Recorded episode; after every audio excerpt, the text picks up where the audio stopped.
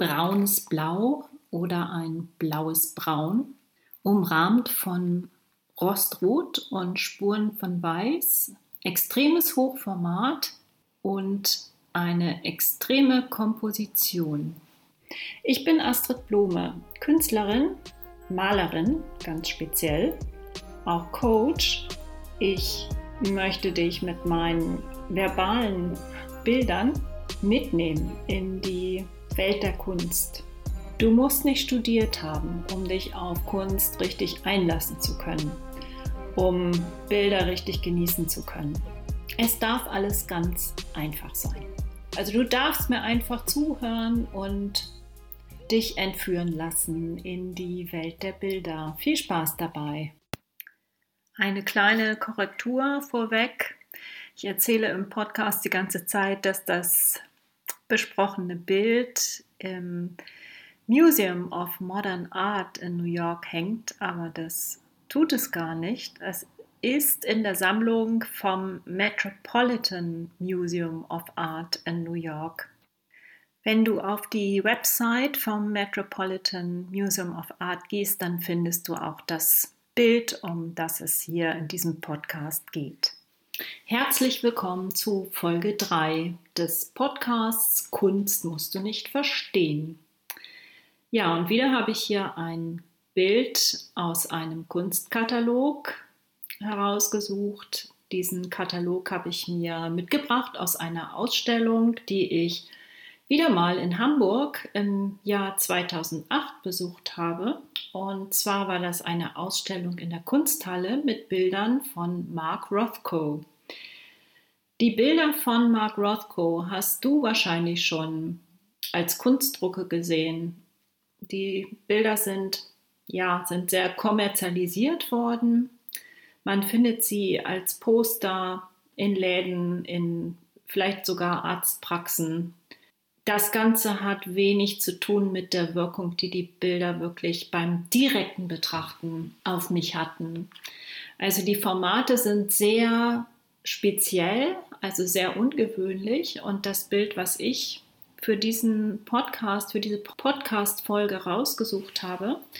Das hat die Maße 142 mal 83 Zentimeter und dieses Bild ist gemalt worden 1949 von Mark Rothko und es hängt im Museum of Modern Art in New York. Ich gehe jetzt, obwohl ich das ja nicht so geplant hatte in diesem Podcast, doch ein bisschen näher auf den Künstler ein. Denn ähm, der Name des Künstlers lautete nicht immer Mark Rothko, sondern der Maler ist 1903 als Markus Rotkowitz in Lettland geboren.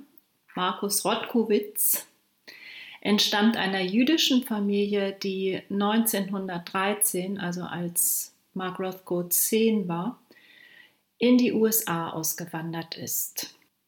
1940 erhielt Mark Rothko die amerikanische Staatsbürgerschaft und änderte seinen Namen in diesem Jahr zu dem Namen, unter dem er jetzt auch bekannt ist. Ja, schon 1970 hat Mark Rothko sich entschieden, von dieser Welt zu gehen. Er hat sich das Leben genommen, denn ja, er war manisch-depressiv und das ist in seinen Bildern gerade so im, im Spätwerk auch zu sehen an der Farbwahl, obwohl ich mal gehört habe, dass er dazu gesagt haben soll, das wären die lebendigsten und buntesten Bilder gewesen. Dieses Grau in diesen Bildern, ja, es ist sehr ergreifend. Auch diese Bilder habe ich in Hamburg gesehen, aber darum geht es in dieser Podcast-Folge nicht. Es geht um ein Bild, was überwiegend in Blautönen gemalt ist und dieses Blau das überzieht fast die gesamte Leinwand. Es sieht aus wie so eine Art Vorhang, wie ein Rouleau vielleicht, was vor einem Fenster hängt. Und man sieht so seitlich noch leicht den Fensterrahmen ja durchscheinen. Also dieser Fensterrahmen, der ist weiß und ganz außenrum ist das Bild in, in Rottönen, also was wirklich die Anmutung von einem Blutrot hat, eingerahmt. Mark Rothko gilt als Vertreter des abstrakten Expressionismus, also nur kurz zur Einordnung, und als Wegbereiter der Farbfeldmalerei. Also das, was man hier sieht, sind eben große Farbfelder, die aber etwas ausgefranstes haben oder ja, die so an den Rändern ganz verlaufen im Grunde, wie ja, wie man das bei gebartigten Stoffstücken auch manchmal sieht, nur hier in einer viel, viel ruhigeren Art und Weise. An manchen Stellen. An anderen Stellen hat das Bild auch etwas Unruhiges, etwas Flirrendes. Ja, man kann auch in dieses Bild ganz viel rein interpretieren, wenn man will. Jeder hat da seine eigenen Assoziationen. Man kann in dieses Blau so richtig eintauchen. Es ist ein ganz tiefes Indigo-Blau im oberen Bildbereich und im mittleren, ja, fast Drittel. Ganz unten geht dieses Blau eher über in ein Schwarz. Also ich habe hier nur einen Kunstdruck natürlich vor mir und die Farben in dem Bild, in dem Abbild sind natürlich immer etwas anders als in dem Originalbild. Rothkos Bilder wirken natürlich auch durch die Größe. Also dieses Bild ist jetzt nicht so groß wie ich selber, aber mit 1,42 natürlich auch schon ganz schön, ganz schön hoch und, und ergreifend, wenn man davor steht. Also man wird so wirklich in diese Farbe reingesogen. Und wenn man länger drauf guckt, dann, so ging es mir, hat es was sehr, einerseits was sehr Beruhigendes, andererseits aber durch dieses Rot außenrum auch etwas Gefährliches, etwas Bedrohliches. Aber es hat einfach einen Reiz und ich bleibe an solchen Bildern hängen, weil ja solche Bilder eben ganz viele Fragen aufwerfen. Wenn ich mir Fragen stelle, fange ich an zu analysieren. Das kann ich tun für mich selber. Oder ich lasse es einfach so auf mich wirken und hm, verwende so ein Bild, was eben extrem durch diese Farbigkeit wirkt, mehr so als Startpunkt vielleicht für eine Meditation. Also wenn ich mir eine Farbe aussuche und damit wenn ich mich an dieser Farbe abarbeite beim Malen. Ich mache das manchmal beim Malen von selbstkonstruierten Mandalas, wenn ich so ganz tief diese Farbe ergründen möchte. Dazu habe ich übrigens auch YouTube-Videos gemacht. Also wenn du Lust hast auf Farben und auf Mandala malen, ich meine jetzt nicht dieses ähm, Ausmalen von vorgefertigten Mandalas, sondern wirklich das Konstruieren eigener Mandalas und das Genießen dieser Farbigkeit, dann ja, kannst du gerne vorbeigucken auf dem YouTube-Kanal Alles in Farbe. Gut, das war jetzt nur ein kleiner Ausflug. Zurück zu diesem Bild von Mark Rothko. Das wird schwierig, dieses Bild, wenn ich jetzt mit meinen Beschreibungen fertig bin, im Netz zu finden. Ich konnte es so nicht finden, denn Rothko hat oft keine Titel vergeben für seine Bilder oder sonstige äh, Identifikationsmerkmale, Nummern oder sonst was. Aber vielleicht ist das gar nicht schlimm. Also wenn du nach Mark Rothko googelst oder wenn du auf die Seite gehst vom Museum of Modern Art in New York, da wirst du Bilder von Mark Rothko finden die Elemente, die Rothko in seinen Bildern verwendet, die sind alle sehr ähnlich. Also es geht hier in diesem Podcast eher um Prinzipien, die du eben woanders auch wiederfindest in seinem Werk. Was sehr schön zu sehen war in der Ausstellung, die ich damals in Hamburg besucht habe, dass Rothko sich vom Gegenständlichen hin bewegt hat zu dieser abstrahierten Form der Malerei.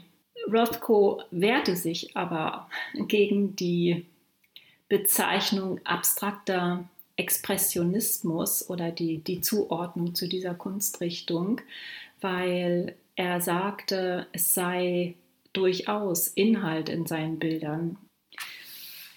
Ich weiß natürlich nicht, was in Rothkos Kopf vorgegangen ist oder was er für Gefühle hatte. Ich kann einfach nur für mich überlegen oder reinfühlen, was kommt bei mir an, was löst es in mir aus. Ja, was ich sehr interessant finde in seinen Bildern, man sieht es eben oft, ähm, so eine Dreiteilung auch, horizontal. Ja, es ist etwas von einer Landschaft vielleicht enthalten. Oder wie gesagt, ein Blick aus einem Fenster, wie ein Vorhang, ein dunkler Vorhang, der sich davor geschoben hat, oder ein Farbfilter, durch den man hindurch guckt und dann draußen noch eine Landschaft sieht. Also das kann natürlich auch sehr mit Mark Rothkos Krankheit zu tun gehabt haben, dass in so einer depressiven Phase eben sowas wie ein dunkler Vorhang sich einfach vorschiebt vor das, ähm, was man in, in der Welt sieht. Und nur am Rande ist noch etwas Lebendigkeit und Wärme und, und etwas Lebenswertes zu sehen. Mich macht dieses Bild allerdings nicht depressiv, wenn ich drauf gucke. Ich, ich sehe da eine ganz extreme Kraft und eine wahnsinnige Tiefe in dem Ganzen. Und das ist wahrscheinlich auch das Geheimnis von Rothko, denn sonst würde man ja an solchen eher einfach aufgebauten Bildern einfach so vorbeigehen. Rothko ist ein, ein sehr erfolgreicher Maler gewesen oder immer noch. Also seine Bilder erreichen auf dem Kunstmarkt Preise in zweistelliger Millionenhöhe. Auf mich wirken seine Bilder auch durch diese besonderen Ränder, durch dieses, was ich eingangs schon sagte, durch dieses etwas ausgefranste und durch diese, ja, dies, dies Flirrende unter dem Vorhang. Also es sieht sieht so aus wie eine Gardine und, und darunter befinden sich ganz viele Farbschattierungen. Das ist, sind keine gleichmäßigen Farbaufträge, sondern der Untergrund scheint die Farbe unterschiedlich stark angenommen zu haben und dadurch entstehen so interessante fast Bewegungen in dieser Farbe, aber ganz sanft. Also ganz anders als in den Bildern von Cecily Brown, auf die ich ja in der Podcast-Folge 2 eingegangen bin.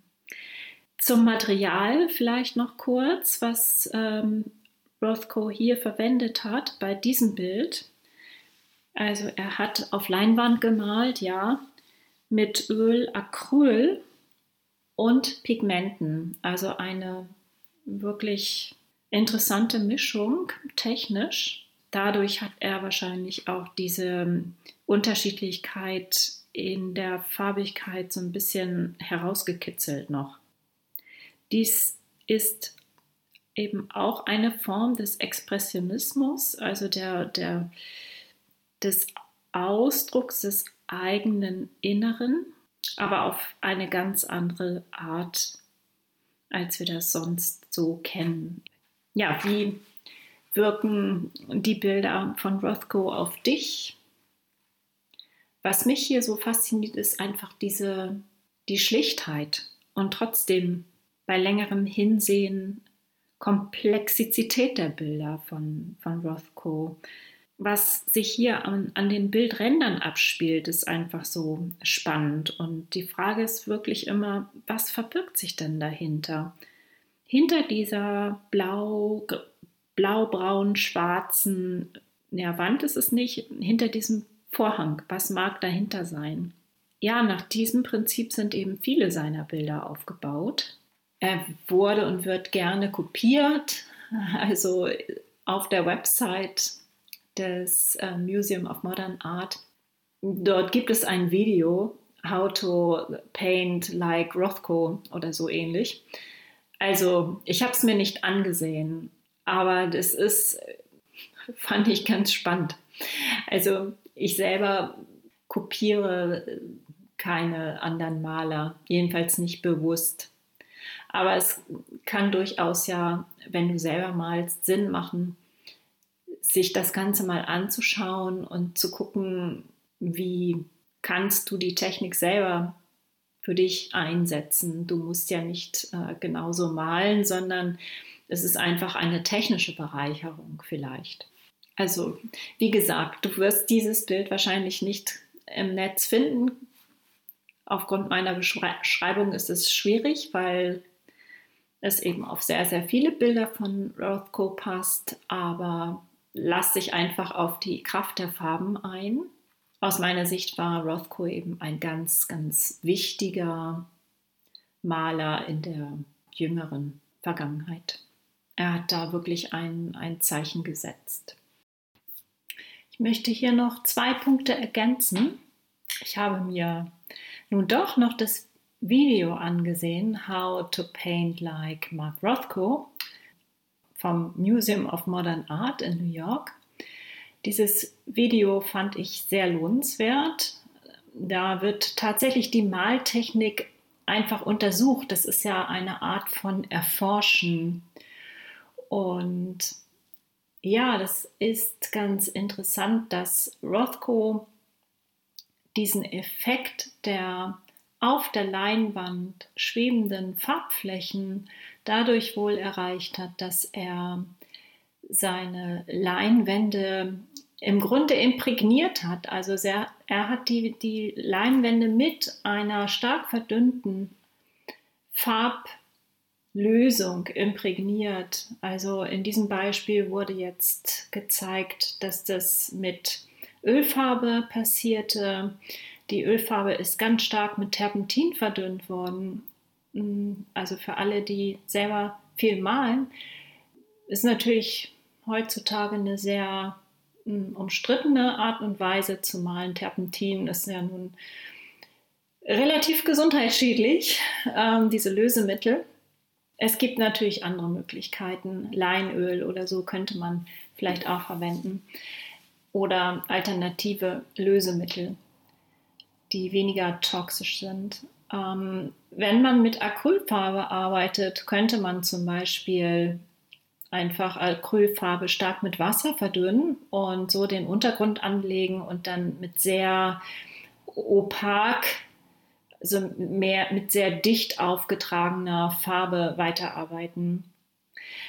In dem Video geht es, also wird noch mehr gezeigt. Und zwar trägt Rothko eben dickere, etwas dickere Farbschichten auf, auf diese Leinwand, die vorher imprägniert worden ist. Und er arbeitet diese Farbschichten regelrecht ein in, die, in den Untergrund. Er reibt also mit dicken Pinseln wohl darauf rum und trägt so Schicht für Schicht auf. Also es sind nicht immer nur zwei Schichten, die übereinander äh, aufgetragen werden, sondern auch manchmal mehr. Also so wird diese einerseits ruhige äh, Wirkung erreicht an den Rändern, dieses wirklich leicht, diese, diese weichen, wattigen Übergänge. Andererseits dadurch, dass also die darunterliegenden Farbschichten auch immer noch mitwirken, wird so etwas Lebendiges, so was Flirrendes erreicht. Aber wirklich sehr subtil. Und ähm, ja, das scheint unser Unterbewusstes auch irgendwie sehr mh, hm, anzuregen. So ist zumindest mein eigenes Gefühl dazu. Eine andere Sache ist, das war mir, als ich mit dieser Podcast-Serie startete, noch gar nicht so klar, wie sehr mich selber und vielleicht auch dich die Persönlichkeit des Malers, der Malerin doch interessiert. Also das ist ganz klar, in jedem Bild ist etwas autobiografisches von den Künstlern und dann ist es bei mir oft so, dass ich vom Bild ausgehe und sehe, ja, das zieht mich in den Bann und dann möchte ich hinterher wissen, was, was ist das für eine Person, die so etwas gemalt hat. Und so steige ich dann in die Biografie ein. Also bei mir passiert es selten umgekehrt. Und das ist so eine, also für mich sehr entspannte Herangehensweise. Du magst es vielleicht andersrum. Ich habe auch bemerkt, dass ich so äh, fremde Städte gerne kennenlerne. Also ich gehe erst durch eine Stadt durch und eine Stadt ist ja ein großes Bild, das Stadtbild. Und ich bleibe dann irgendwo stehen, irgendwo hängen und schaue mir das etwas näher an, gehe vielleicht auch in ein Gebäude rein und wenn ich dann anschließend wieder zu Hause bin, dann schnapp ich mir einen Reiseführer oder fange an zu googeln und zu recherchieren. Was habe ich da eigentlich gesehen? Und manchmal ist es auch so, dass ich dann ein zweites Mal ein Gebäude besuche oder bei Ausstellungen, dass ich auch ein zweites Mal wieder reingehe und dann etwas nochmal wieder unter einem neuen Aspekt mir anschaue. So geht es immer hin und her und hin und her. Also es ist bei mir weniger so, dass ich mir vorher strategisch Wissen aneigne und ähm, genau gucke, ja, wie ist etwas historisch einzuordnen und in welche Schublade passt es jetzt. Also ich gehe sehr, egal ob ich reise oder auch mit den Augen in ein Bild reinreise, äh, sehr explorativ vor und das ist äh, für mich eine, ja, es ist auch eine spielerische Herangehensweise. Und vielleicht ist es ja auch für dich etwas. Du kannst ja mal gucken, ob wie deine Erfahrungen damit sind. Also in diesem Podcast hier über das Bild von Rothko, was übrigens ähm, tatsächlich weder eine besondere Beschreibung noch eine Nummer oder irgendetwas hat zur Identifikation. Also andere Bilder von Rothko haben tatsächlich Nummern. Das habe ich jetzt erst festgestellt. Auch nicht alle. Ähm, manche sind einfach nur hinsichtlich der Farben kurz beschrieben im, im Titel. Aber bei Rothko ging mir das eben auch so, dass mich das total interessiert hat, was ihn denn so bewegt hat. Und seine Bilder sind natürlich ein Spiegel seiner Biografie und auch seiner Krankheitsphasen. Also dieser Wechsel zwischen also manischen und depressiven Phasen ist in seinem Werk natürlich deutlich zu sehen. Okay, das wollte ich nur noch hinterher schicken. Das passiert mir eben öfter, dass ich hinterher noch Einfälle habe und ich setze die also bewusst hier einfach so separat noch dran. Ich baue sie nicht ein in den Fluss, weil das auch nicht der natürlichen Chronologie entspricht. Also, danke fürs Zuhören und bis zum nächsten Mal. Meine eigenen Bilder findest du im Netz unter www.astridblome.de auf Instagram und teilweise auch auf meinem YouTube-Kanal Alles in Farbe. Dort erfährst du auch, wie ich arbeite, also etwas über meinen Prozess, über die Techniken, die ich anwende und ja, du bist eingeladen, natürlich selber kreativ zu werden.